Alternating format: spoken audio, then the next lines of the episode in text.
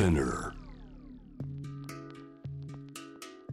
ここからは海外在住のコレスポンデントとつながって現地の最新ニュースを届けていただきます。News from Correspondent、えーグローバーがお送りしております J-Wave ジャムザプラネットです。今日つなぐ先はネパールです。えーおなじみになってまいりました。カトマンズの旅行会社ヒマラヤンアクティビティーズ代表春日山のり子さんです。よろしくお願いします。よろしくお願いします。春日山さん、えー世界的にも人の行き来が始まって、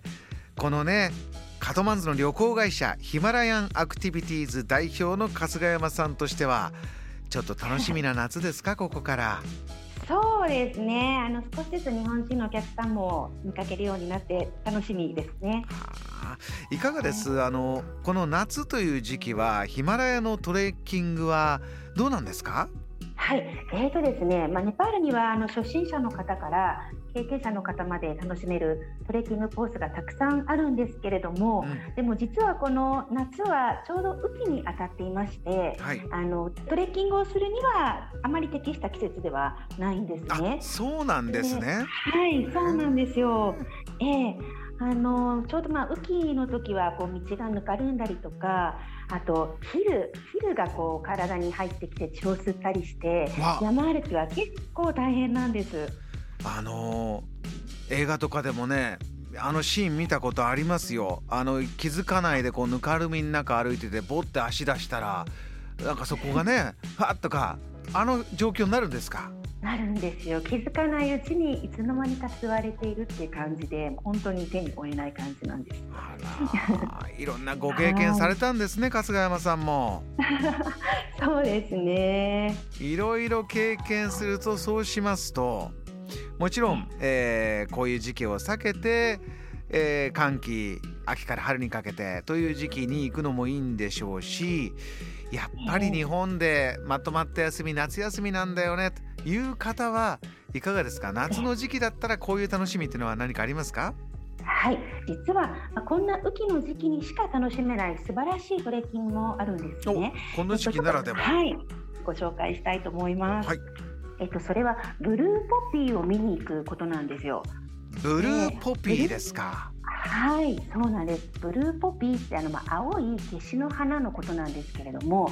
えっとこれが雨季中のもう本当に限られた時期にしか咲かないんですね。しかも標高4000メートル以上、まあ、4000メートル付近でしか咲かない、自生しないっていうもう本当に貴重な、まあ、花があるんですね。なかなか見れないですね。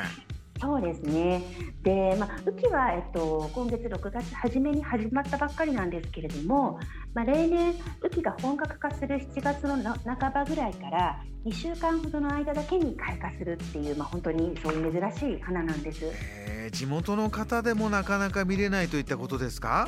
そうですね。あの、まあ、自生している場所までたどり着くまでに数日間山道を歩いていく必要があるんですね。で、しかもあの毎年雨の降り具合っていうのはやっぱり変わってきまして、で開花時期っていうのも微妙にこう前後するんですね。なので、せっかく苦労して出かけていっても見られないこともありまして、幻のケシの花とこう表現されるほど珍しく貴重なものなんです。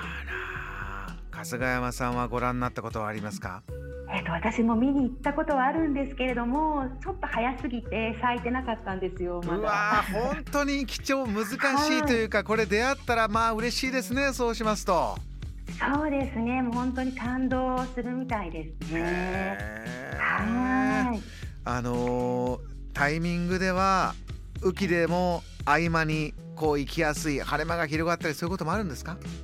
はい、えっ、とまあこの時期、まあ、雨がやっぱり多いんですけれども、この雨季の合間に晴れ間が広がると、白いヒマラヤにその背景に青い空が広がって、で緑の木々がこうちょっとこう雨に濡れて輝いていて、でしかもたくさんのこう可憐な高山植物も咲いていたりして、でまあ訪問者も少ない時期なので、こうなんて言うんでしょう、みずみずしい自然のこう生命力を独り占めできるっていうようなそんな季節でもあるんです。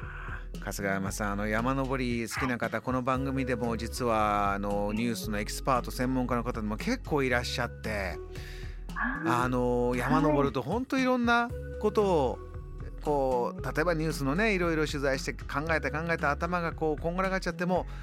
本当山登るとスッとして何かこう人生をねこう気持ちよくまた歩き出せるそんなお話聞くんですがヒマラヤは春日さん登るとどうですか？どんなお気持ちになる場所ですか？そうですね。やっぱりこうなんて下界っていうんですかね。あの普段の生活でこう悩んでいたこととか心配していたことなんかがもうどうでもよくなってしまうどうでもよくなっちゃう。そんなこう 大きな心を持てるというかそういう気持ちになる場所ですね。えー、お聞きの方も、はい、あのジャム・ザ・プラネットのツイッターにもヒマラヤン・アクティビティーズ春日山さんのこの会社の情報リンクなどもですね貼っておきますんでよかったらチェックして、はい、今あの入国規制の方もだいぶ大丈夫になってるんでしょうかね。そうですね、まあ、ネパール国内ではコロナ禍による規制もほぼなくなってるんですね。うん、で入国についてもあのワクチン2回接種済みっていう条件付きではあるんですけれどもあの英文での接種証明を事前に用意しておけば入国前の PCR 検査の陰性証明も不要あと入国後の隔離も不要となっています。動きやすくなってるはい、どうぞ。はい、でまだあのやっぱりまあネパールを訪れる観光客の方っていうのはまだ少ないんですけれども、まあ、国内においては、まあ、移動においても観光においてもトレッキングにおいてもコロナ前とほぼ変わらずお楽しみいただけていますのでぜひぜひあのご旅行ご計画ください。えー、お聞きの方よかったら幻の花に出会えるかもしれないというこのレアな季節に行くというのも一つおつかもしれませんのでねチェックしてください。わかりました、はい、えー、笠山さん、はい、お話ありがとうございました、はい、またお願いします。はい。またよろしくお願いいたします。この時間はネパールのコレスポンデント春日山紀子さんにお話を伺いました。JAM The Planet